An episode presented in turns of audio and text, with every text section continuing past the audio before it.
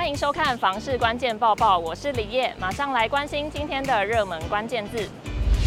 今天的热门关键字：学区宅，台北。没错，今天就是要来谈谈台北的学区宅了。想要让孩子赢在起跑点，现代版孟母可真的不好当。辛辛苦苦买了一间学区宅，也设了户籍，但这时候还不代表你就一定能够进入这个学区就读哦。台北市日前公布一百一十二学年国小额满学校高达四十三所，其中有二十五所已经超过容纳学生人数，需要办理优先入学资格审查。那怎么审查呢？家长需要携带相关文件到额满学校。经过审查通过的学童，这时候还没取得资格哦，因为人数实在太多了，还要依涉及先后顺序优先分发入学，其余学生将改分发邻近的国小就读。虽然说租房子也可以设户籍，不过还是有很多父母会选择在这些热门学校的周边置产，一来可以设户籍，二来小孩子上学也会比较方便。接着我们就一起来看看这些额满国小周边的房价状况。永庆房产集团根据实价登录资料统计，台北市二十五所需办理入学审查的额满国小周边房市，其中房价最高的前十名，大安区就有四所国小入列，堪称一级战区。而新生国小、金华国小、敦化国小周遭住宅单价都已经破百万大关，要价不菲。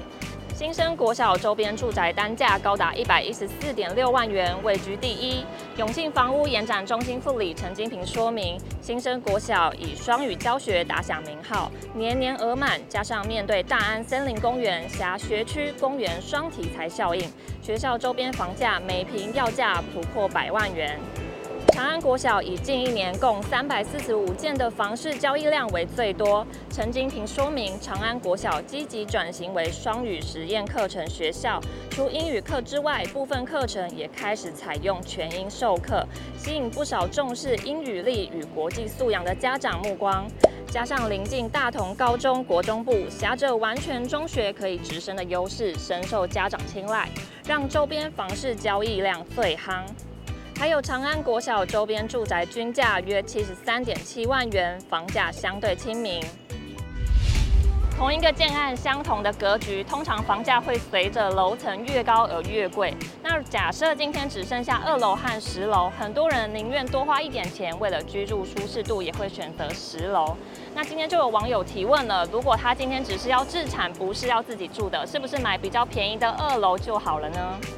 这位网友会考量二楼的原因很单纯，因为非自住，所以总价低，当然也负担比较小。不过大多数网友都跟他说，二楼真的超难卖，很多人看房都会直接略过二楼。而二楼向来被视为是最糟糕的楼层，原因除了噪音外，还有过去因为管线设计的关系，导致可能发生粪水倒灌的问题。不过建筑师林渊源认为，某些民众认为二楼相对方便。也能欣赏一楼的景观树。新建的大楼都已针对管路顺畅度有新的解决方案，大多可以把过去的问题解决，因此不认为有绝对的缺陷。大多数人都到都市找工作，在都市买房子，但是以现在的房价还有薪资水平来说，年轻人要在大都市买房子真的很困难，不然就是被房贷压得喘不过气。不动产趋势专家法学博士钱世杰表示，引导人口往次卫星都市移。动是可以认真考虑的方式。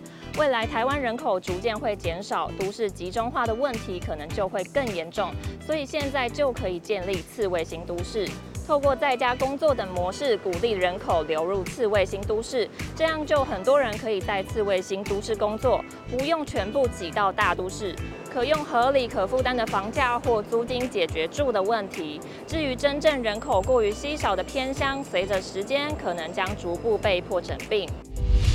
又到了买房卖房，我想问，有网友询问大家，觉得存到头期款比较辛苦，还是缴每个月的房贷比较难？就有非常多的网友表示都很辛苦，找到能够负担起的房子辛苦，好不容易找到房子却要负担一辈子的房贷也很辛苦。另外，也有网友说，存到头期款比较难，因为租金和房贷其实差不多。也有人是认为每个月比较难，头期款存得慢，只是晚点买，每个月要缴的，如果没有办法缴出来，就要被法拍了。以上就是今天的房市关键报报，每天花一点时间了解重点房市新闻，请按下订阅支持我们，我们下次见。